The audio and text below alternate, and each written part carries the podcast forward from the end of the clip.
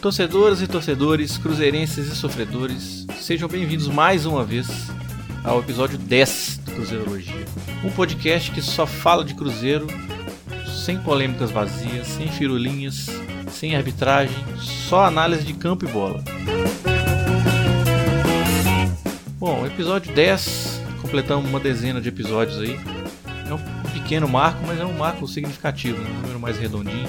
Começamos esse projeto aí achando que talvez nem durasse muito tempo, mas chegamos no 10, então já tá bom. No episódio de hoje nós vamos tentar falar um pouquinho sobre a vitória do Vasco contra o Vasco eh, na semana passada. Já passou muito tempo, já se falou muito, mas acho que vale a pena dar uma pincelada. Também a vitória sobre o Botafogo, a tão esperada primeira vitória, o primeiro gol no Campeonato Brasileiro.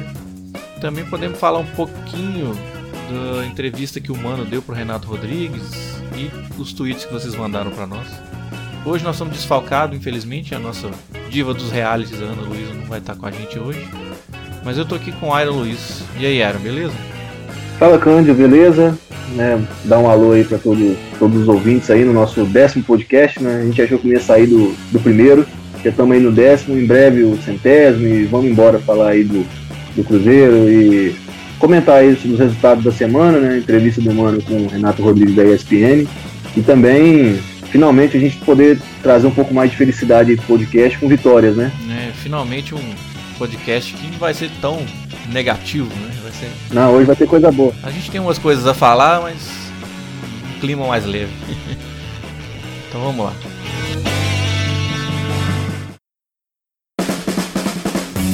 É, vamos começar com o assunto do jogo do Vasco, só para dar uma pincelada nele. Já passou muito tempo, já muito se falou a respeito do jogo, mas eu acho que vale a pena dar uma pinceladinha, assim, impressões é, a respeito do que, que o Cruzeiro fez de bom naquele jogo.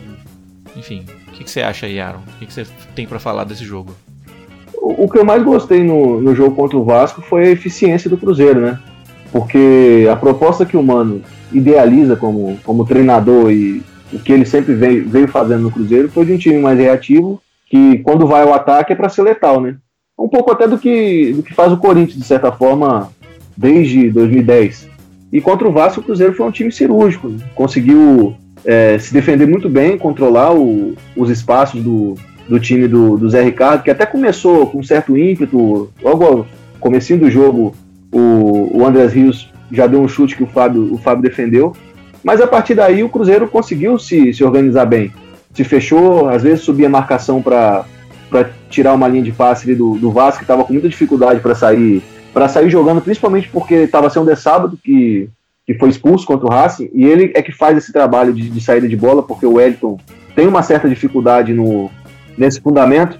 Foi até uma reclamação da torcida vascaína que, além dele não ter feito nenhum desarme, a maioria dos passes dele foi para trás. Então mostra a dificuldade que o Vasco teve no, no jogo para sair jogando, para tentar criar alguma coisa. O Cruzeiro soube se fechar muito bem, né, com duas linhas de quatro ali compactas, já tradicionais, que a gente conhece o Rafinha pela direita, o Rascaeta aberto, na frente o Sassá e o Thiago Neves, o time marcando né, um bloco mais baixo, hora subindo um pouco mais, e o Cruzeiro soube explorar muito bem as laterais do Vasco, né? tanto pela, pela direita com o Iago Pikachu, que não é um, um lateral exímio marcador, ele todo mundo sabe da sua vocação ofensiva, e por ali o Egídio conseguiu dar duas assistências né, no jogo, que, que fez com que o Cruzeiro construísse já um placar muito confortável no primeiro tempo.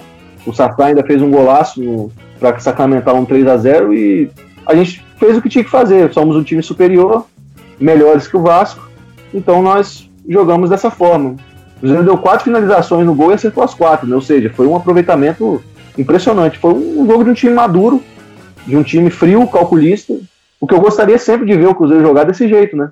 Porque, como eu sempre falei, tanto aqui quanto no meu, no meu Twitter ou eu tenho um gosto pessoal para um certo tipo de jogo. Eu prefiro aquele time que joga de forma mais propositiva, que propõe o jogo, que marca em cima, é o meu gosto. Mas se o Cruzeiro jogar de forma reativa e executar bem o modelo que se propõe, para mim também tá bom. O importante é o time jogar bem, independentemente do modelo. E contra o Vasco o time realmente jogou bem. É, o Sassá é um jogador que informa, ele, ele, ajuda, ele vai ajudar muito o Cruzeiro, porque ele tem uma, uma qualidade na finalização que poucos jogadores têm. Para se ter ideia, o Sassá como, como titular, assim, ele foi na carreira dele, desde 2012, são 68 jogos como, como titular, e ele marcou 53 gols. Então mostra que quando ele começa jogando como titular, quando ele está bem fisicamente, ele tem um aproveitamento excelente de 4,5 finalizações para fazer um gol. Isso é um aproveitamento altíssimo. E no Cruzeiro, esse ano, né, ano passado e esse ano, foram 18 finalizações no alvo, e dessas 18 finalizações no alvo, 11 se tornaram gol.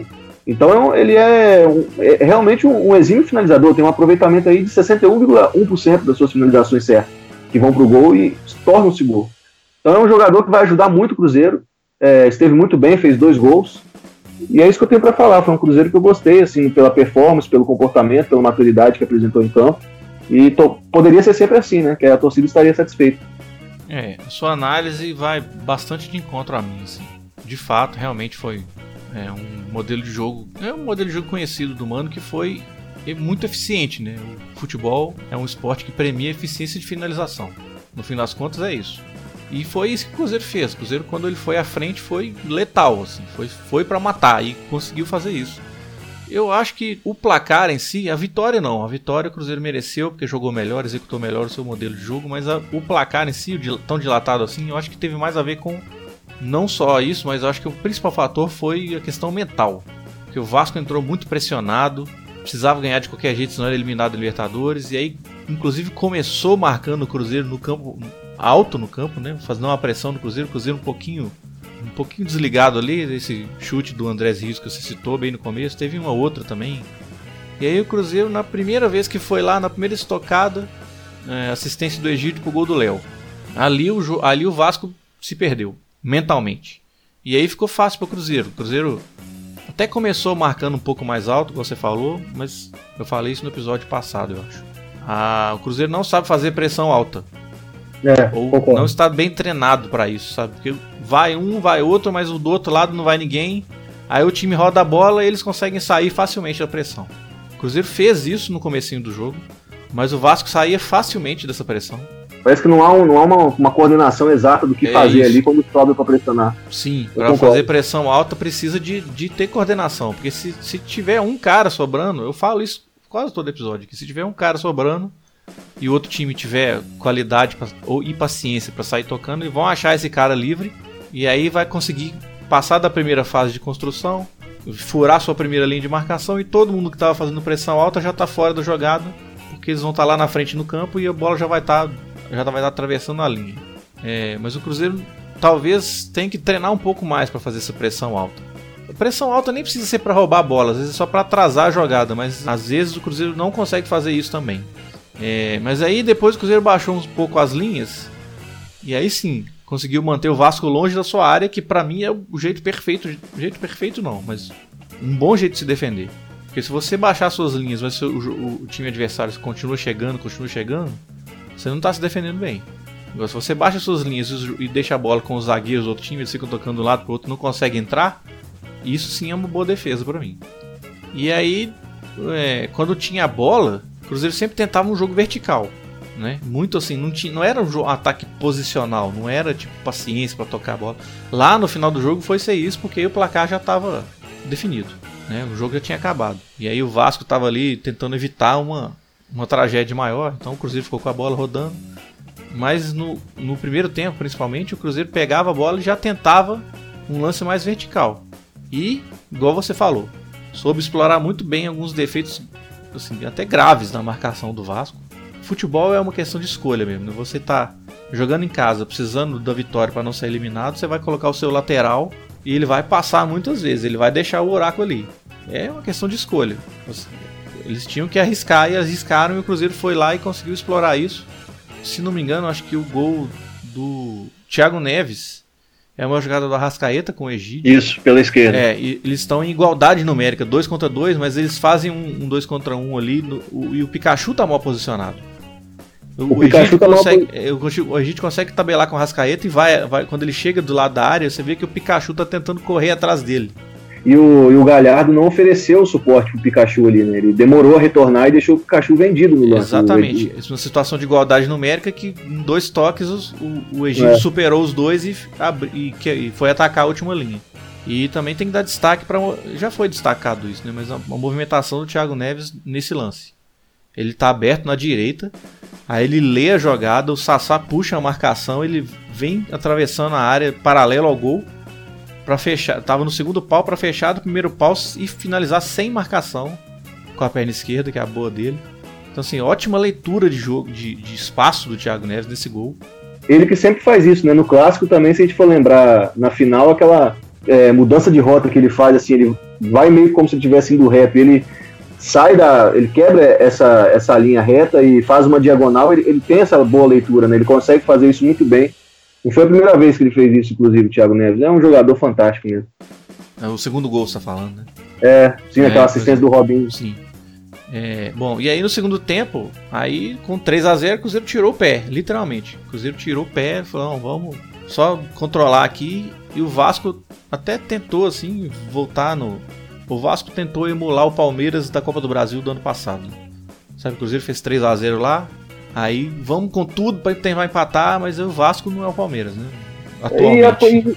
E, e também porque por alguns minutos o Cruzeiro meio que foi o Cruzeiro que a gente está acostumado, né? Aquele é, então, Cruzeiro é que... isso que eu ia falar agora. O Vasco fez um esforço ali, veio para pressão, só, mas só conseguiu fazer o Fábio defender uma ou outra bola ali. E aí no primeiro ataque do Cruzeiro, que foi uma bola, um estourão, não sei quem que deu o estourão, mas... O Arrascaeta tocou Arrascaeta. pro... Deu um esticão pro Sassá e o Sassá conseguiu ganhar do zagueiro e marcar o gol. E aí, aí o jogo acabou. Com 4 a 0 o jogo acabou de vez não teve. A única coisa relevante que aconteceu ali. Relevante não, mas. Que foi até interessante ver foi o time sem o Thiago Neves. Porque aí com o jogo resolvido, o Mano simplesmente. O Mano finalmente tirou o Thiago Neves para ver. Talvez até. Já sabendo que o jogo estava resolvido, tentou fazer um teste ali, mas com, o placar desse resolvido não é a mesma coisa, né? Ele colocou o Mancoejo para jogar pelo lado esquerdo e, e o Arrascaeta acabou indo jogar por dentro. Não foi um bom jogo, mas numa boa parte do jogo, mas igual eu falei, né? Um jogo resolvido, sem muita intensidade, não dava para tirar muito coisa. Aí depois é. entrou Bruno Silva e Raniel, mas é uma tentativa do Mano ali, talvez, de achar um gol no contra-ataque, né? Não. Jogadores com mais, com mais fôlego, mais gás. E até tiveram chance, né? Tiveram uma chance, puxaram uns contra-ataques ali, mas a tomada de decisão no final ali, sempre não fizeram a melhor escolha, né? Mas resumo da ópera é esse, é tipo, o Cruzeiro executou bem a sua proposta de jogo, quando foi à frente foi letal, e aí a parte psicológica também entrou em campo e isso pesou a favor do Cruzeiro. Bom para nós que nós temos com um saldo, o Cruzeiro está com uma vantagem de saldo em relação aos três times do grupo. Né? O Vasco não alcança mais, então já não importa, mas essa vantagem de saldo é boa porque qualquer cenário que chegar empatado em pontos, o Cruzeiro leva vantagem. Então, por isso que eu já cravo aqui que o Cruzeiro está classificado é impossível o Cruzeiro não se classificar e se bobear vai classificar em primeiro ainda. Quem diria? Depende, depende só de uma vitória simples, né? Pois é, quem diria, tá... né? A gente discutia pois aqui é. nos pós-episódios passados, nossa, será, não sei o quê. E, bom, é coisa do futebol. É, vamos aproveitar aqui então um tweet que mandaram pra gente. Inclusive, eu acho que a gente pode fazer para fazer, fazer a ponte de um jogo para outro. É que ó, é o João Miguel agradecemos aí ao João Miguel que mandou esse tweet para nós. Vocês acham que a melhora do Cruzeiro se deu em relação à volta de um centroavante? Thiago Neves centralizado no ataque não tem condições. Um abraço. Olha, eu acho que uma boa parte do, do, da razão pelo Cruzeiro ter melhorado é sim a volta de um centroavante. Eu acho que eu citei isso no episódio passado. O Cruzeiro foi treinado para jogar com centroavante. Quando o Fred chega, o Mano até se refere a isso na primeira entrevista coletiva do, do, do ano ele é perguntado sobre isso, ele falou: "Ah, vamos mudar um pouquinho sim, porque jogar com o Fred". Ele não falou especificamente o Fred, mas ele falou que jogar ele ia jogar diferente. Eu não lembro exatamente o que ele falou, mas ele falou que ia mudar um pouquinho configuração tática do time. Não em termos de esquema, mas em termos de, de, de como jogar, né? E aí quando o Fred sai e o Sassá não está pronto ainda e o Raniel se lesiona, eu não sei se é coincidência, mas eu acho que não é exatamente o período que o Cruzeiro que tem a queda de rendimento do Cruzeiro. Não é só isso que explica, mas eu acho que uma boa parte é. O que, que você acha, cara? Você acha que a, a, presença de um centroavante de área especialista ali da camisa 9 pesa com o Cruzeiro melhorar? Ajudou bastante, porque desde o ano passado o Cruzeiro sofria de certa forma com esse problema de falta de profundidade, principalmente. Porque foi até como você fez um tweet um, umas semanas atrás, é, até discutindo um pouco a questão do, do falso 9 e do centroavante, que no Cruzeiro não existia o falso 9. Isso era até uma utilização errada na, da nomenclatura. Tipo assim, Sim, assim, ah, o Thiago inclusive, Neves... inclusive esse tweet do João Miguel, ele fala, o Thiago Neves centralizado no ataque. Na verdade, eu entendo o que ele quis dizer, mas é porque o Thiago Neves, quando, ele, quando o Cruzeiro joga sem centroavante, o Thiago Neves não é que o Thiago Neves joga centroavante. O Thiago Neves joga de meia, só que não tem ninguém na é. frente dele. É porque o que eu quero dizer na realidade é o seguinte, eu acho que o Mano ele tem ainda essa esperança de ter, de ter realmente ter um falso 9, como foi o Williams, de certa forma, em 2015. Só que para o cara ser um falso 9, assim, para você ter um falso 9, o falso 9 é realmente é uma, é uma, é uma posição realmente no campo, mas não é, qualquer, não é qualquer jogador que consegue executar isso bem. Porque para você jogar com falso 9, o time tem que estar bem adaptado a isso daí, os jogadores têm que, que entender que quando o falso 9, por exemplo, sai da, da pequena área, vem para o meio campo, os pontas têm que, que, avançar, tem que pisar na área, tem que ter um, um mecanismo para ele, para ele pra girar bem e funcionar aquilo ali. Eu até falei com um exemplo de um jogador que faz um, um falso 9 com perfeição, é o Roberto Firmino no Liverpool. Porque ele consegue sair do.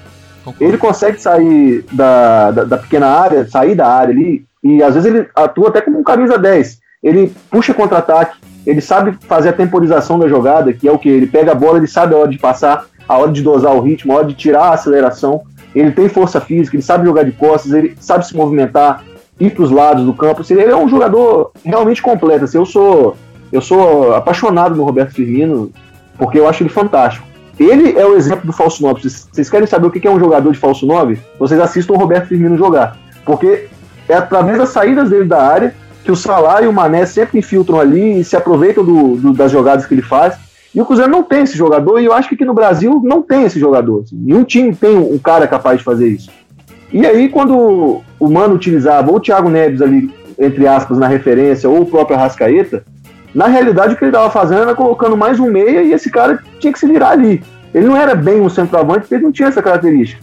Mas o Thiago Neves, eu, eu concordo com o que o João Miguel fala, realmente não tem condições dele jogar ali. Porque tira o, o melhor dele.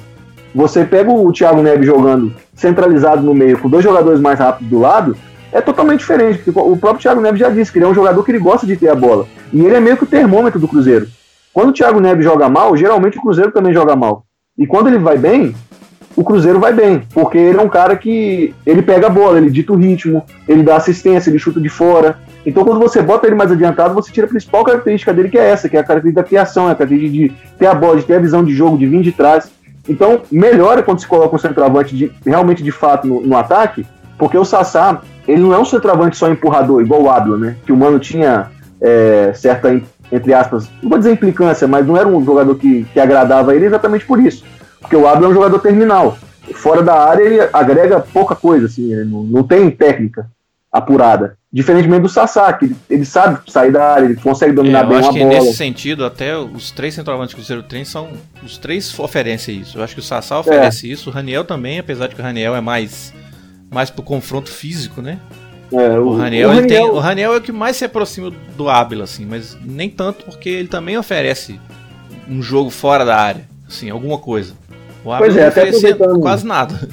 Até aproveitando que o, a fala que você deixou o gancho aí do Raniel, teve um, um seguidor também aqui, é, arroba Marcel Coque, em dois casos aí, até mandar um abraço para ele. Ele falou: falem, é, se possível, sobre a entrada ruim do Raniel e da crescente do Egídio e do, e do Rafinha. Olha, na realidade, assim, o Raniel realmente não, não entrou tão bem ontem, mas é, eu, o que eu vejo a respeito dele ali foi o mesmo problema do Sassá quando ele entrou em alguns jogos depois de, tá, ter machucado. Falta de ritmo de jogo. Falta de ritmo, falta de estar tá bem fisicamente. Então, algumas vezes ali ele segurava a bola mais do que deveria, não estava tendo um tempo de bola bacana na hora de dominar e finalizar. Isso daí você só consegue recuperar jogando. O próprio Sassá agora está melhorando porque ele está jogando mais vezes e tal, e você é, vai readquirindo né, o ritmo de forma que é, é. Porque não adianta, ele, ele o Raniel vinha numa sequência boa, ele infelizmente ele lesionou. E ele ficou parado aí muito tempo. E ele é um jogador que depende muito da parte física, assim como o Sassá. Então não tem jeito, esses caras vão voltar e vão voltar pesado mesmo, é, errando um tempo de bola. Então, o que eu tenho para falar sobre o Raniel é isso, é ter um pouco de paciência. E, e agora ele vai precisar esperar um pouco, né? Porque o Sassá tá na frente dele, e entrando no, no, no decorrer dos jogos para readquirir o ritmo.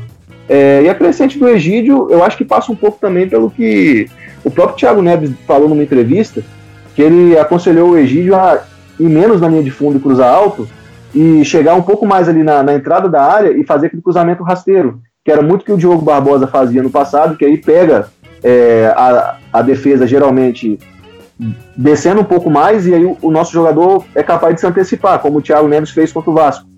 Eu acho que passa um pouco por isso também, do Egídio entender um pouco mais como seus companheiros jogam, pegar um pouco mais de entrosamento e mudar um pouco a sua, a sua característica do, do cruzamento. Porque o Egídio sempre foi um jogador mais de linha de fundo.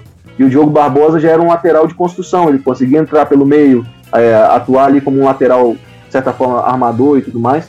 E o Egídio está se adaptando ainda a essa nova, nova realidade. E quando o Egídio vai bem, o Cruzeiro cresce muito também, produz bastante. Então, eu acho que é mais isso, essa característica dele estar tá aprendendo com seus companheiros que estão aí. É, então, queria fazer uma marra de tudo aí que a gente começou, a respeito do centroavante, da presença ou não, e também já fazer a ponte pro jogo do Botafogo. O Cruzeiro começou o jogo contra o Botafogo com o Sassá.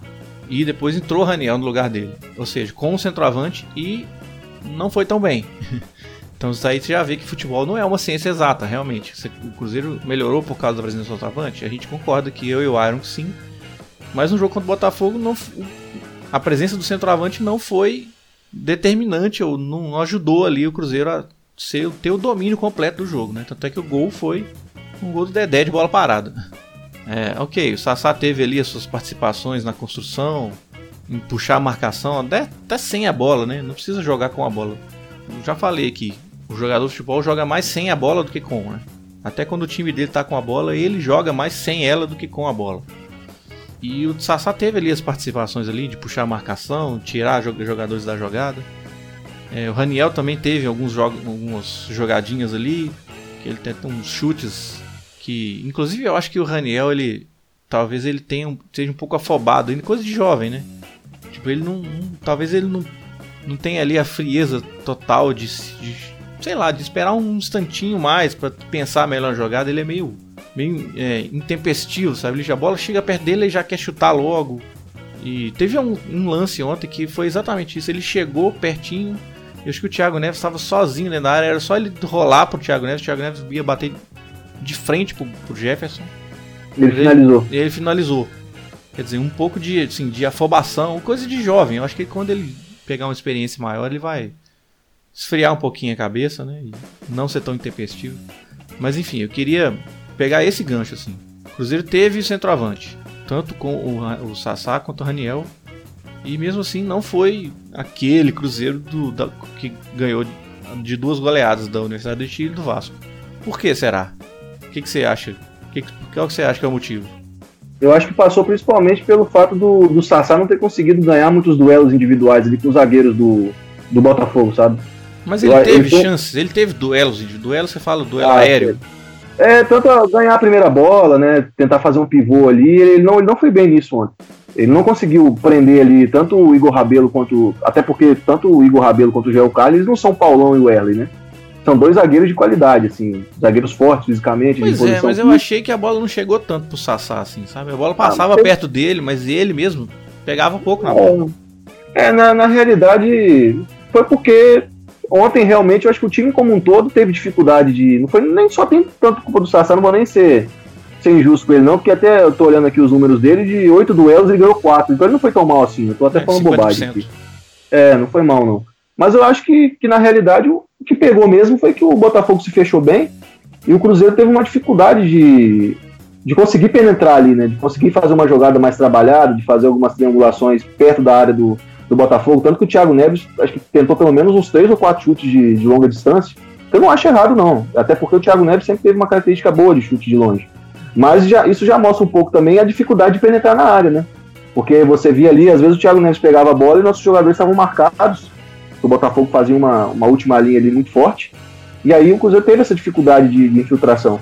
E eu até comentei no, no meu Twitter, eu acho que, que falta muito isso pro Cruzeiro, é um jogador capaz de, de ir bem no contra um ali no, no terço final do campo, para quando a gente pega defesas bem montadas assim, ele conseguir gerar um desequilíbrio, sabe?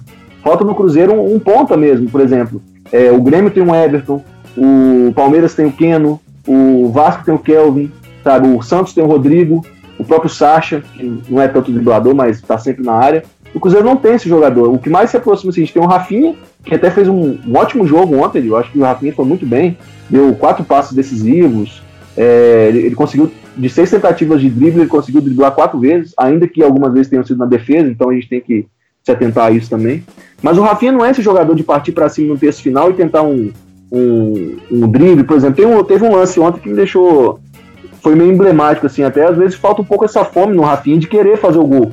Ele recebeu uma bola na, na pequena área, ele cortou o marcador do Botafogo e ele tinha ângulo para chutar com a perna esquerda e tentou cruzar por meio da área, sabe? Ele tinha ângulo para chutar, ele poderia ter tentado o chute, ser um pouco mais incisivo, ele não, ele não, ele optou por, por só cruzar e teve um jogo também na Libertadores contra o Vasco no Mineirão, que ele também recebeu uma bola na pequena área, ele poderia ter chutado ele cruzou pro, pro meio do campo, do, pro meio da defesa, assim, do adversário. Eu acho que era hora também de alguém chegar para ele, o, né, o, o, auxiliar técnico, o próprio Mano, e mostrar para ele, falar, oh, Rafinha, olha, tem situações do jogo que você pode finalizar e você parece que não tem o um ímpeto né, de querer fazer o gol, né? Tem que arriscar às vezes, o jogo tá difícil, né? Você tentar cruzar uma bola pequena área com uma pequena área povoada, a chance do, do time rebater a bola é muito grande. E o Rafinha tem esse costume de fazer isso, né? E aí, é, eu não tô falando assim que ele foi mal, não. O Rafinha, como eu falei, fez um grande jogo ontem. O Arrascaeta também foi bem, só que o Arrascaeta é aquilo, né? Ele, eu acho que, às vezes, se tivesse como deixar ele ligado 220 mais vezes, né? Dar um, um energético para ele antes dos jogos aí, acho que ajudaria, porque ele tem talento, você viu, o Arrascaeta deu cinco passes para finalização, um número alto, né? Ele conseguiu, teve 50% de aproveitamento nos livres, tentou seis, conseguiu três não teve um aproveitamento tão bom assim nos duelos individuais, ganhou só 8 de 20, mas ele não fez um jogo ruim ontem. Mas, por exemplo, tem alguns momentos do Arrasqueta que eu acho que ele, ele peca um pouco por, um, por uma displicência até. Eu não estou dizendo que ele faz isso de má vontade, mas a gente pega, por exemplo, final, já no final do jogo no Botafogo, o Jefferson saiu do gol, a bola sobrou para ele, o gol livre ele chutou de uma forma ali que acho que tivesse tido um pouco mais de calma, igual do mesmo jeito que você falou do Raniel, ali faltou para ele também um pouco mais de frieza, que até se ele tivesse cruzado a bola, o Raniel tava, ia cabecear livre assim, se ele tivesse dado é, encoberto né, a defesa do Botafogo.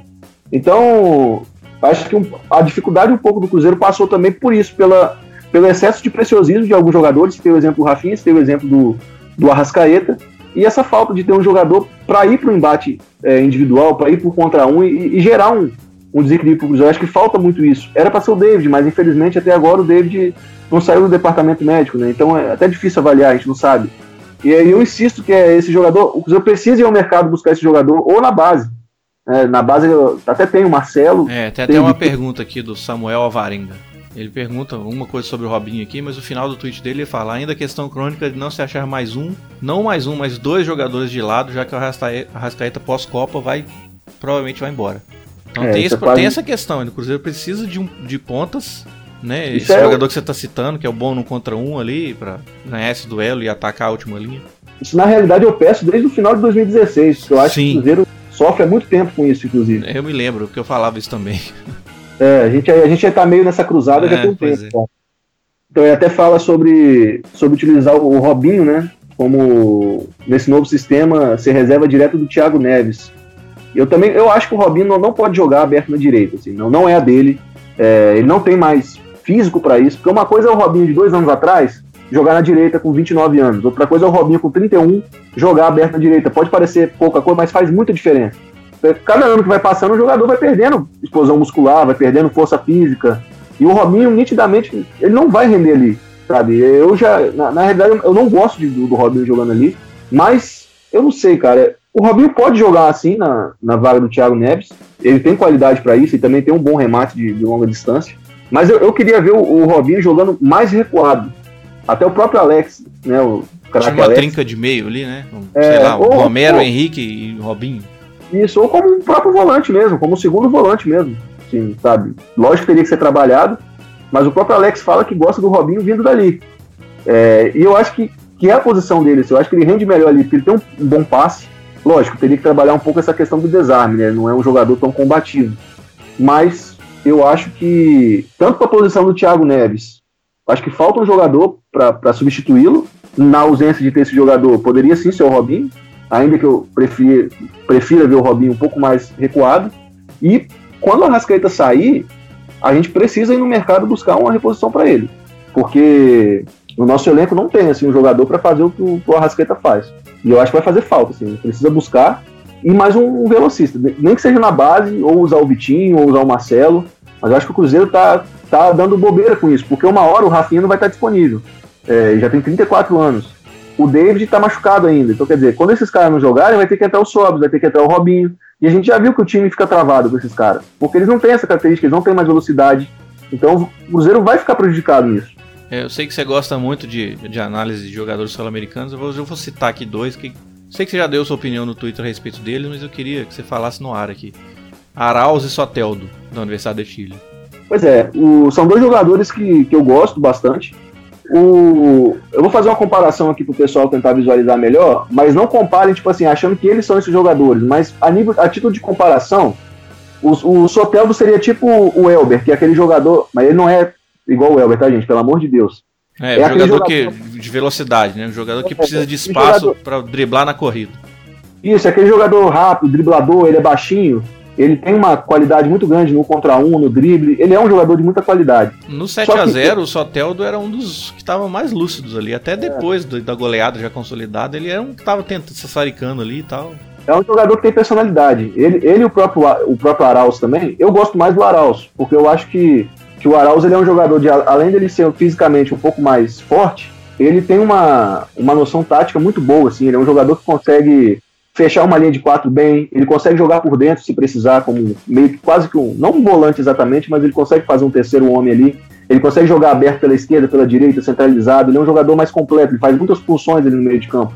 E ele tem uma inteligência no passe que é acima da média, se lembra um pouco do Arrascaeta, no sentido de, de dar assistência, de saber segurar um pouco, é, tirar um pouco da velocidade do jogo, fazer aquele passe entre linhas. Ele é um jogador que se movimenta muito entre linhas. É um jogador que me agrada mais. Eu gosto mais do Arauz.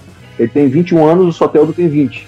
Né? Só que são jogadores que, se o clube, por exemplo, tiver uma intenção de observar, tem que ser logo. Porque o Soteldo acabou de chegar na Universidade de Chile, eu acho que vai ser muito difícil o Cruzeiro né, se tentasse alguma coisa com ele. Ele chegou lá agora esse ano, foi um investimento grande da, da Universidade de Chile. É, só se gastasse uma bala de dinheiro, algo que eu acho que não está podendo fazer. Se eu não me engano, a Laú pagou 2 milhões de dólares no Soteldo. Então, algo... vai querer pelo menos, pelo menos o dobro disso, mais até, né? Para liberar, então não vai querer. E o Arauz veio num time menor do Chile, acho que era o Antofagasta, se não me engano. A Laú pagou 700 mil euros. Só tem o do venezuelano, né? Venezuelano, da boa geração ali, sub-20. no Mundial Sub-20, vice-campeão mundial. É, isso, bom jogador ele. E o Arauz ainda tá, eu acho que, que dá para buscar, mas é um jogador que já está sendo observado pelo mercado italiano, por clube da Espanha. Então, assim, se demorar muito, bobeou, tá? vai perder. Então, mas se eu pudesse indicar um nome, seria o Arauz, para substituir o Arrascaeta pela capacidade dele de ocupar várias fases do campo ali, do meio campo. Eu acho que seria um jogador que, o Mano Menezes adoraria esse jogador, porque taticamente ele é, ele é muito bom. Ele tem uma média de quase 2,5 desarmes por jogo, ele é um meia, uma média alta. Então ele é um, é um jogador muito interessante, muito inteligente. Eu gostaria muito de ver ele aqui. É, vou, vou usar aqui um, um tweet aqui pra gente pular para um outro assunto, que é o seguinte. É o Augusto Palmeira. Ele pergunta: Cruzeiro do Mano, um bom sistema defensivo ou qualidade de Dedé e Fábio? Eu acho que ele pergunta isso porque nos últimos quatro jogos o Cruzeiro não sofreu gol. Uhum. É, olhando só pela frieza do número ali, é, é realmente. É, o Cruzeiro tem a melhor defesa da Série A, se não me engano. Sim, é a melhor dois, defesa da Série A. Então, pois é, é. uma coisa estranha, né? Mas enfim, tudo bem. Aqui, ó. a gente é- analisa o desempenho, não analisa os números frios, né? Então por isso que. É, se a gente for pegar aqui, por exemplo, os dados do blog Top de Letra, que saiu hoje, o Cruzeiro tem uma média de 0,8 gols sofridos por partida. Quem vem logo atrás é o, é o Palmeiras, né, tem uma média de 0,56. Mas, por exemplo, é, de todos ah, esses não, jogos. Mas é isso na temporada toda, você tá falando. É, toda temporada. Por exemplo, se a gente for pegar aqui, a gente sofreu gol em 7 dos 25 jogos disputados, botando Mineiro, Libertadores e Brasileiro. E só o Racing e o Atlético conseguiram fazer mais de dois gols, né? Mais de, uma, mais de um gol na gente. Então, sim, dá para dizer que o Cruzeiro tem um sistema defensivo bom. Não, não acho que é perfeito, mas como é, nenhum. Pois é. Nenhum mas é, a é. pergunta é. dele é o seguinte: é, é, o sistema ou tem mais responsabilidade do Dedé e do Fábio nisso? Eu acho que é um pouco dos dois. É, eu também acho que é um pouco dos dois. A lógica a entrada do Dedé, cara. É inegável time, isso aí. Isso aí é, cara, isso aí é, isso aí é nítido. É, claro, é olhos é. vistos isso. Não precisa nem analisar. Qualquer time que você colocar o Dedé vai melhorar, sabe? Porque ele é muito acima da média. Então não tem jeito, assim. É, não dá para dizer que, que, tipo assim, ah, foi o Dedé que, que, que, consertou. É porque ele realmente ele conserta qualquer, qualquer defesa, ele faz o, o, zagueiro. Pô, tanto é que se a gente for parar a pensar, por quanto tempo aí teve, rolou até uma conversa de que o Bruno Rodrigo era mais zagueiro que o Dedé, né? Quando eles jogavam juntos. Você vê como o Bruno Rodrigo nunca mais jogou do mesmo jeito que ele jogou quando ele tinha o Dedé do lado dele. Então você vê por aí a capacidade, né? Um zagueiro tão bom faz um outro zagueiro, até às vezes mediano, jogar bem. Você vê o Léo, o Léo tá jogando, ou eu mesmo achava que o Léo não teria capacidade de jogar no lado esquerdo da defesa. O cara tá lá jogando bem pra caramba. Sabe? Porque não tem jeito, cara. O Dedé é muito bom, mas eu acho que é um pouco dos dois. Né? Não vou tirar aqui o mérito do Mano também, o Mano tem o seu mérito, até porque ele é um técnico né, que preza pela defesa, não teria nem como né, se não montasse o sistema defensivo, e aí não tinha jeito. É a especialidade dele. Então, sim, é um pouco dos dois. É, eu, como sou um coletivista convicto, às vezes até eu passo um pouco do ponto, mas coletivista no que sentido? De ser contra o individualismo. Infelizmente no Brasil, muita gente analisa o futebol como um esporte individual, ainda. É. Só se pensa nos 11 titulares e no jogador e o time nunca, sempre é deixado de lado, quase sempre. Nunca é análise individual dentro de um contexto coletivo.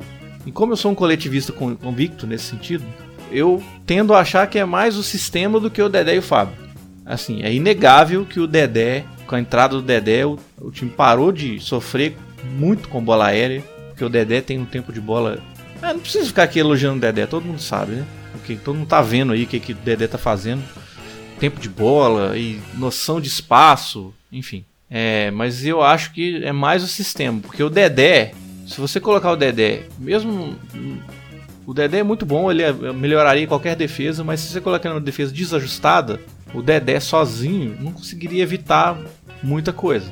Porque, igual eu falei, para mim, eu sempre falo isso aqui, coletivo levanta o individual.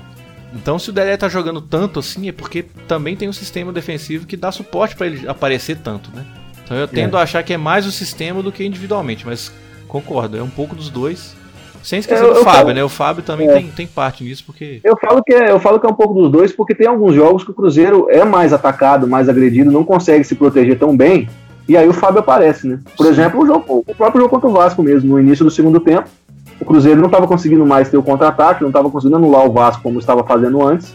E o Fábio teve duas defesas ali que, de repente, se fosse um goleiro nota 5, não pegaria. E aí o Cruzeiro provavelmente ia tomar uma pressão e tudo mais. Então, assim, quando o Cruzeiro é, é atacado, não consegue se defender tão bem, o Fábio tá lá e ele garante pra gente ali várias defesas que não é qualquer goleiro que faz, sabe? Então ele tem a importância dele, pô, gigante. Copa do Brasil, que a gente ganhou, tá aí para dizer, né? Eu insisto aqui, se a gente pegar o jogo contra o Grêmio na Copa do Brasil lá em Porto Alegre, a, as duas defesas que o, que o Fábio fez na cabeçada do Barrios e no chute do Pedro Rocha garantiu pra gente ir pro Mineirão vivo. Então o Fábio é um goleiro, pô.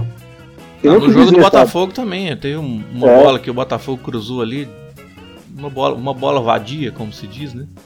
E o Dedé, não sei o que deu no Dedé, que ele encostou na bola e desviou. E o Fábio, num reflexo ali, como se fosse um chute mesmo. É. Sabe? Ele, ele pensou, ele, sei lá, na cabeça dele, ele pensou que o Dedé podia ser um atacante que desviou a bola e ele fez uma defesa, literalmente. É uma coisa que, assim, parece que ele já estava preparado para aquilo. Aquilo é meio que. É, é meio reflexo. Que é meio que a gente sabe que, tipo assim, se der, se der sujeira ali, tem o Fábio pra, salvar, sabe? Isso, isso. É muito importante isso no goleiro. É. Então é um pouco dos dois. Eu acho que. Então eu também concordo com você. Eu acho que a questão é o coletivo. É mais o sistema defensivo. Eu diria que tá assim, 70 a 30. Sabe? Sim, 70 pro sim, sistema boa, defensivo boa e 30%, 30% pelo fato de ter o Dedé e o Fábio ali. Bom, mais uma pergunta aqui. Agora nossa amiga Franciele Schoffel. Olha isso, tá vendo? Boa. Vem participar com a gente, Fran. É, ela pergunta: Cruzeiro tem tentado com o Dedé muito a primeira construção ofensiva, mais direta, com passe longo para os pontas pegarem a defesa adversária sem cobertura. Ela fala que viu isso muito no City do Guardiola esse ano, por exemplo. Só para deixar claro aqui, gente não tá falando que o Cruzeiro joga igual o City do Guardiola, não, tá? É só esse tipo de jogada específico que é tentado que é parecido, é semelhante. E aí, ela tá perguntando se a gente prefere construção com passe curto ou passe longo. Olha, sendo brasileiro e sendo cruzeirense, eu sempre vou preferir construção com passe curto pelo chão. Rápido e rasteiro como ataque da Cruzeiro. Mas eu não tenho nenhum preconceito contra passe longo, não. Se ele for bem executado, e se ele for pegar igual, igual ela sugere aqui, se pegar. O Dedé tava fazendo muito realmente isso, muito mesmo uma diagonal longa para o Rascaeta para pegar ele contra o lateral direito do time. Eu prefiro passe curto, mas eu não tenho preconceito contra passe longo não. Se for bem executado, para mim o que importa é ser bem executado.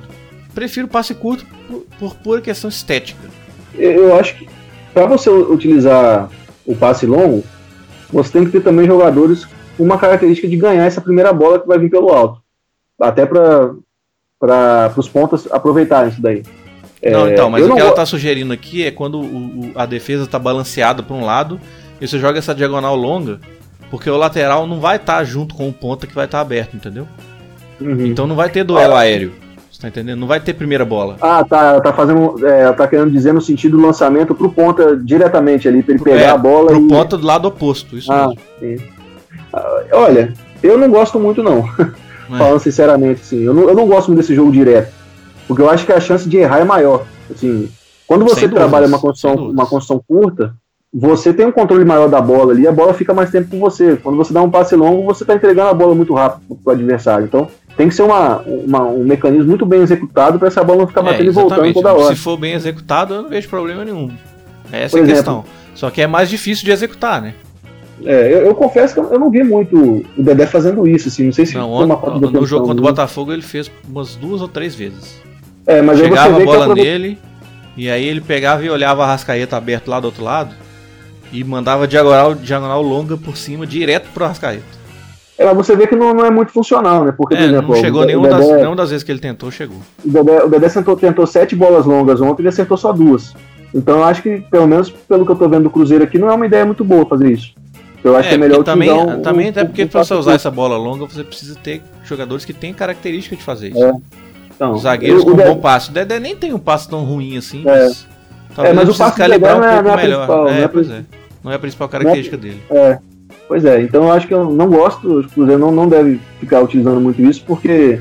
Até porque, primeiro, é, o próprio Arrascaeta e o Rafinha não, são jogadores muito físicos, e por mais que não seja um embate aéreo, uma bola aérea vai exigir um, um, uma força física um pouco maior para o cara ganhar ali, seja uma dividida pelo alto ou até por baixo. Eu não gosto muito, eu, como eu falei, eu prefiro o curta até porque o Cruzeiro tem jogadores para isso. Os, nossos dois volantes são volantes posicionais, que tem uma característica de passe muito alta, que é o Henrique e o Lucas Silva. É, a gente tem dois pontas que, em sua origem, são até de certa forma meias, que são o Rafinha e o Arrascaeta. A gente tem o Thiago Neves, que é um jogador que gosta de ter a bola. Então não vejo muito sentido utilizar esse passe longo. Não, não, não faz sentido com a característica que o Cruzeiro tem. Tá? Se o Cruzeiro tivesse dois jogadores, vamos supor, como até o próprio Wallace Elber, que eram já dois pontas que eram atacantes mesmo, aí já fazia um pouco mais de sentido você tentar isso daí. É, Mais isso vai jogador... um pouco de encontro àquilo que a gente estava falando, que o Cruzeiro precisa de velocistas pelo lado. Né? É, Se tivesse exatamente. esses jogadores no é. elenco e eles jogassem com mais frequência no time titular, talvez fizesse sentido é. uma jogada e, mais. E lembrando, e além de acrescentar também que precisaria ter um zagueiro bom nesse fundamento, que não é o nosso caso, a gente não tem. Como eu tô falando aqui, por exemplo, você pegar o Dedé de 7 bolas longas e só acertou duas. Então ele não tem um grande aproveitamento, não é uma grande virtude dele. É, então, não, no jogo, de, no que... jogo do Botafogo, realmente ele não teve um bom aproveitamento. O Dedé ele tem essa característica, sim. Ele tem, ele tem um bom passe. Mas eu acho que não é a principal característica dele, ele também não pode ser forçado a fazer isso toda hora. É, essa é a questão. Eu prefiro eu acho que tem curto, que ter essa jogada. Não, eu também prefiro passe curto, mas eu acho que tem que ter essa jogada. É repertório, é. né, cara? Eu acho que assim, não pode se prender também, é só um, um tipo de jogo, entendeu? Se, uhum. se tá difícil sair por, pelo chão, como inclusive é uma coisa que eu tenho que falar aqui, no início do jogo contra o Botafogo, até os 30 minutos, o Botafogo pressionou o Cruzeiro alto. O Valentim é. puxou o time todo para cima e o Cruzeiro não tava conseguindo sair. Isso é uma coisa que me preocupou até. Eu falei, Ih, mais um daqueles jogos que vai ficar 0 a 0 talvez o Cruzeiro tome um gol na bola vadia. Mas aí o Botafogo, obviamente, não dá para fazer isso é, o tempo inteiro, baixou as linhas, aí o Cruzeiro começou a ter uma saída mais limpa e aí começou a tomar conta do jogo a partir dos 30 minutos e aí o segundo tempo também. Tem uma outra pergunta aqui também do, do Paulo Roberto. É, ele pergunta como vocês avaliam o fraco desempenho do Cruzeiro é, até Eu queria fechar com essa mesmo. É, eu avalio igual você, Paulo Roberto, fraco. é, é, é, o que dá para dizer. É assim. É isso, porque você vai pensar, ah, você ah, vai pegar, o Cruzeiro tem 4 pontos, mas todos os quatro jogos que o Cruzeiro fez não foram bons jogos. Ah, o jogo do Botafogo foi o melhorzinho deles, foi. Porque o Botafogo também não, não, não criou essa oposição toda pro Cruzeiro, né? E porque a gente ganhou, né? É, e também é, mas aqui a gente não é resultadista, né? A gente analisa o desempenho. É, mas a vitória de qualquer forma atenuou um pouco também, atenuou. alguma fruta, né? Sim. É aquela história de. Eu não sei quem foi que falou isso, acho que foi o PVC que falou durante uma transmissão. E o PVC, eu imagino que ele tenha canal direto com os treinadores, né? Ele falou que conversou com a comissão técnica do Cruzeiro e disse que para estancar, primeiro para você ganhar, você tem que parar de perder. Então você perde, perde, empata, empata, aí começa a ganhar. E eu acho que pode ter sido isso. Primeiro você tem que parar de perder, ou então ter. Porque, infelizmente, né, cara, a gente não, não dá para avaliar só pelo lado do desempenho também. Aqui, igual eu falei, a gente não é resultadista, a gente não avalia só o resultado, mas o resultado é parte da análise, ele tem que fazer parte. E a vitória, ela traz uma tranquilidade maior para se trabalhar. Agora o Cruzeiro vai ter uma semana de trabalho e vai ser muito mais tranquilo, né? Porque se tivesse não vencido o Botafogo, estaria aí, apesar de estar bem na Libertadores, entraria pressionado para poder fazer um, um, jogo contra o esporte digno no domingo que vem e vencer, né? Então agora já tira um pouco da pressão. É, enfim, infelizmente não é só isso que a gente tem que avaliar, não é só o desempenho, o resultado tem influência. É, é o que eu acho também. Eu acho que o início do, do brasileiro do Cruzeiro me decepcionou.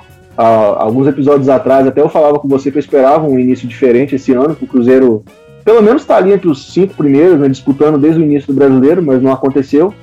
A gente vai ter agora alguns jogos do brasileiro para tentar recuperar o tempo meio que perdido, né? Mas não são jogos fáceis. Logo, logo, logo a gente vai ter um clássico.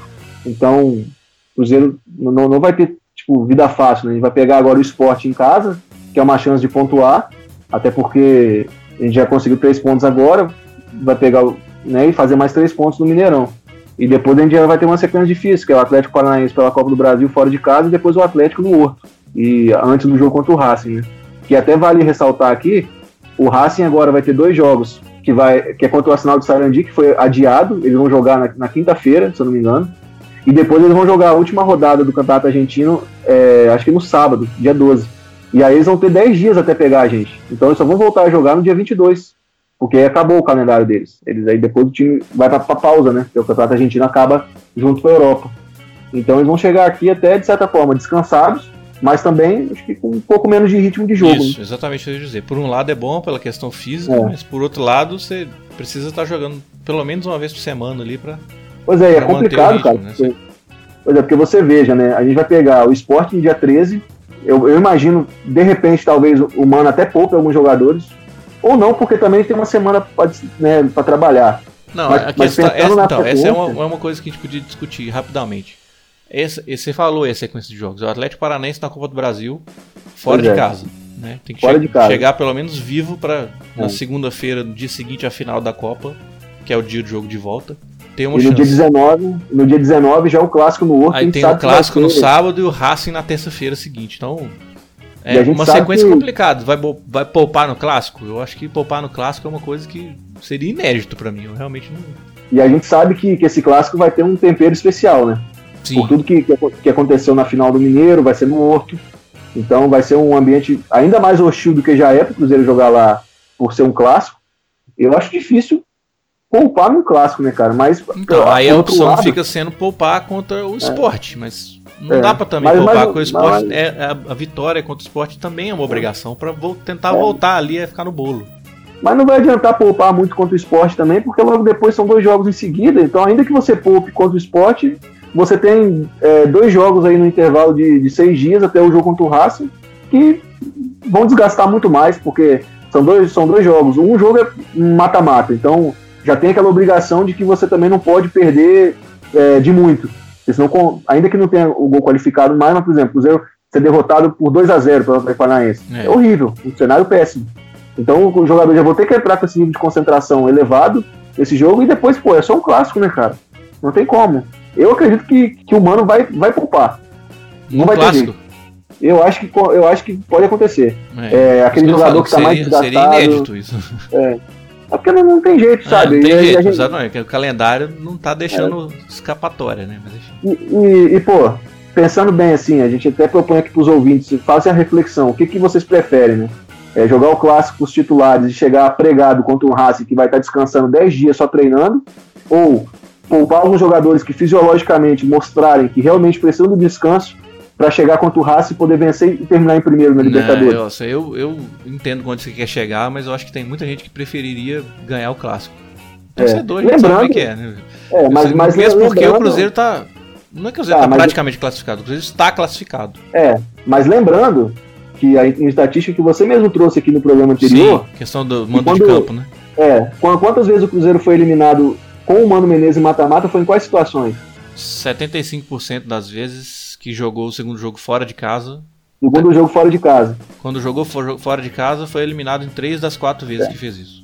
Então vamos supor que o Cruzeiro vence o clássico, vai jogar contra o Racing e de repente empate.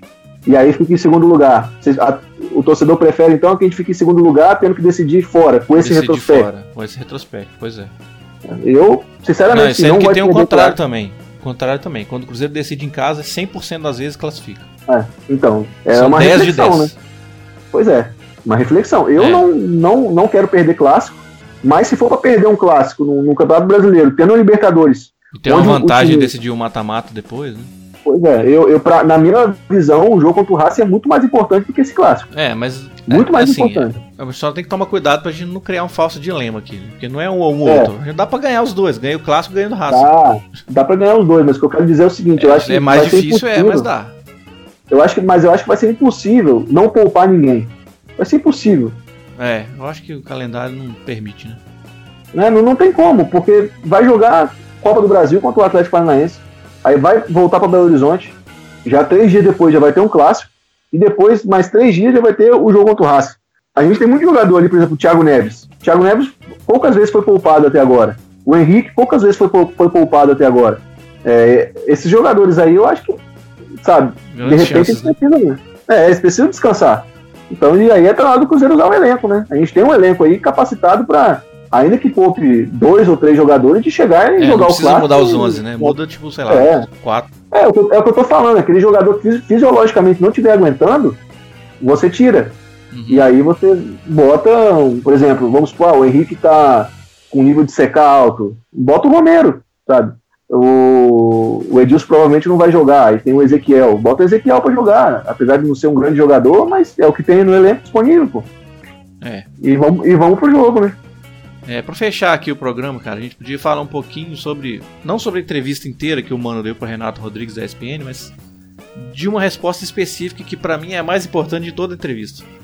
Que ele revelou pro Renato Rodrigues que o planejamento dele pelo Cruzeiro era um planejamento em três etapas. O primeiro, todo mundo sabe qual que era, era escapar do rebaixamento, que ele chama de estabilizar. O segundo era fazer o Cruzeiro voltar a competir, ou seja, em vez de ficar brigando na rabeira, de ficar ali incomodando quem estava ali na frente. voltar a competir, voltar a ser competitivo. Eu acho que, querendo ou não, a gente não gosta muito, mas ele entregou isso. Né? Inclusive foi campeão da Copa do Brasil e chegou ali na, no Campeonato Brasileiro, não com chance de título, mas ficou quase sempre ali no top 10. E a terceira etapa, e isso é que me chamou a atenção, me chamou a atenção também, foi exatamente essa, de mudar o modelo de jogo para o time ficar um pouco mais propositivo. E de acordo com ele, essa é a etapa mais difícil. Que de acordo com ele também, ele estava tentando fazer isso. E que as semanas ruins que o Cruzeiro teve, principalmente a derrota para o Atlético na primeira final do Campeonato Mineiro, a empate contra o Vasco, que ele falou que essas semanas ruins elas retrocedem o trabalho. E eu gostei disso que ele falou, sabe? Eu posso estar sendo ingênuo aqui de acreditar no que ele está falando, tem muita gente que fala que ele está falando da boca para fora. Mas eu prefiro a minha ingenuidade romântica aqui do que ficar duvidando do que o cara tá falando, entendeu? Eu acho que se realmente ele tá tentando fazer isso, é, é, eu acho ótimo se ele tá tentando fazer isso, que tá tentando fazer o Cruzeiro mudar o jeito de jogar, jogar mais, mais ofensivamente, mais com mais bola no pé, tentar furar defesas baixas. Enfim, o que, que você acha disso, cara? Eu também, eu também é, vi a entrevista. Eu, na minha opinião, assim, eu tenho uma ideia de que o Mano, ele até quer fazer isso, mas ele não consegue. Sabe? Eu acho que ele não, não realmente não, não tem essa capacidade, porque é, vai de encontro com que a forma que ele enxerga futebol, a forma que ele monta suas equipes. Tanto é que, quantas vezes esse ano o Cruzeiro propôs jogo? A maior parte no Campeonato Mineiro, né? Campeonato Mineiro. Pois é. Quando acabou o Campeonato Mineiro, eu não vi o Cruzeiro fazendo isso na maioria dos jogos. E quando o Cruzeiro tentou fazer, foi até de uma forma meio desordenada. Por exemplo, é, a gente falou aqui no clássico, na final, que o Cruzeiro mesmo com um a mais, em alguns momentos não conseguiu ter a bola e pressionar o Atlético, teve dificuldade para fazer isso daí. É, quanto o Fluminense, quanto o Fluminense, um a mais. Quanto o Fluminense, não mim, conseguiu. é a síntese disso aí que é. você está falando. Não conseguiu, então foi um muito a mais desde, sei lá, 15 do é. primeiro tempo. É, Dedé indo pra área virar centroavante. Quanto o Grêmio, preciso nem falar, né? Não, mas quanto o, Grêmio, quanto o Grêmio eu até entendo, porque apesar de estar com um a mais, o Grêmio é um time melhor. O Grêmio é o melhor time do Brasil. É, com, com o treinador ao mesmo tempo que o Mano, né? É, então, então, mas aí é, que, aí é questão de. É, é, acho que isso passa um pouco pelo que você está falando. Não é, é, ele, talvez o Mano não tenha capacidade, ou talvez o Mano tenha mais dificuldade de fazer isso. Eu acho que ele, eu acho que ele não tem capacidade. Eu não vou ser tão duro também, assim, não vou dizer que ele não tem capacidade. É, eu vou ficar com o que você falou. Eu acho que tem dificuldade para isso. É. Eu acho que ele não conseguiu dar esse passo seguinte. Essa, essa terceira etapa tá travando desde o ano passado. Que é muito parecido, né? Ano passado também ele disse que ia tentar fazer o time propor um pouco mais. O time foi eliminado da Sul-Americana, perdeu a, a final do Mineiro e retrocedeu. E esse ano o time teve algumas dificuldades no Libertadores contra o Vasco. Não foi um jogo que o Cruzeiro conseguiu se impor, propor o jogo. Também teve dificuldade. O Vasco até ficou com a vitória em alguns momentos. Então é o que eu tô falando. Eu acho que ele tem essa dificuldade. Eu acho que não, ele não tá conseguindo dar esse passo seguinte. E eu tenho minhas dúvidas se ele vai conseguir fazer. É, eu realmente é engraçado porque dúvida. na entrevista ele cita isso que tipo quando acontecem as derrotas, as derrotas duras às vezes, que ele tem que ter tudo aquilo que ele construiu, ele tem que é, se desfacela e ele tem que convencer os jogadores de novo a, a, de fazer aquilo. E aí, até para ser coerente, ele volta, que é o que a gente sempre falava aqui, eu, você e a Ana até, a gente falava sobre isso. Que quando a coisa aperta, ele volta pro modelo de jogo que ele conhece Exato, eu acho que é exatamente para isso, para convencer os jogadores de que, ó, oh, não, gente, vamos voltar aqui, porque isso aqui funciona, não sei o que, que é assim, a nossa suspeita meio que se confirmou com essa entrevista dele, né? Ele não falou explicitamente isso, mas é isso. E, e também porque é a zona de conforto dele, né? Exatamente, é onde, que é onde ele tem, é a, ele tem mais facilidade. Para fazer e acontecer e eu discordo um pouco dessa visão dele, porque eu acho que você não tem que, que retroceder, porque se você retrocede, você não mostra convicção naquilo que você disse que não, quer não, fazer. Mas a, o que ele disse não é que ele vai, retrocede, é que o não. trabalho retrocede, não é, não é que ele quer que retroceda. Pois é, mas eu acho que aí você tem que ter uma convicção naquilo que você quer, né? Por exemplo, se ele quer, se ele quer dar um passo adiante, com certeza vai ter dificuldade nisso, nesses percalços, nesse caminho. Vão ter problemas ali. Aí ele tem que, ele tem que entender. Tá, é, mas eu, eu acho que o que ele quis dizer em termos de convencimento dos jogadores, entendeu? Ele tenta é. uma coisa, aí o, o, jogador vê que no campo não funcionou, o jogador vai começar a olhar torto porque ele tá falando. É, aí ele tem que, que, eu... que, voltar três passos atrás e começar de novo. Ainda Isso que, eu, eu entendi, pelo menos. É, mas ainda que eu acho que em alguns momentos que não funcionou também foi pelas escolhas, algumas escolhas que ele fez até na montagem do time. Mas isso aí é, é, é. assunto para outro momento assim, o meu ponto é que eu, eu acho que ele tem dificuldade para fazer, para dar esse passo diante. Não sei se ele vai conseguir, sinceramente. Mas vamos aguardar, né? Se ele falou também, com, assim falou, como você. Ver, né? Temos assim como você. Uns, alguns jogos até a Copa do Mundo, que eu acho que vai ser difícil ele propor isso, porque essa semana é a última semana livre de treinamento que ele, depois é só quarta domingo até a Copa. E aí vamos ver se depois da Copa tem alguma coisa, né? É, até, até como você falou, né? É, a gente não vou ficar aqui duvidando. Se ele falou, vamos aguardar, né? É, pois é, eu, eu, eu posso estar sendo, igual eu falei, eu posso estar sendo ingênuo, mas eu prefiro ser um ingênuo romântico nesse ponto. É. Eu gosto de ter minha esperança de torcedor. Pois é. Bom, então é isso, né, cara? Acho que fechou o programa, né? Acho que fechou. Agradecer aí todo mundo que participou, né? É, agradecendo aí o povo que mandou tweet pra gente. Foi até bacana, vamos tentar manter isso, né? É, foi legal, foi legal. Então é isso, galera. Esse foi o nosso episódio número 10. Espero, espero que vocês tenham gostado e vocês podem seguir a gente no Twitter. Nossa arroba oficial é arroba cruzeirologia.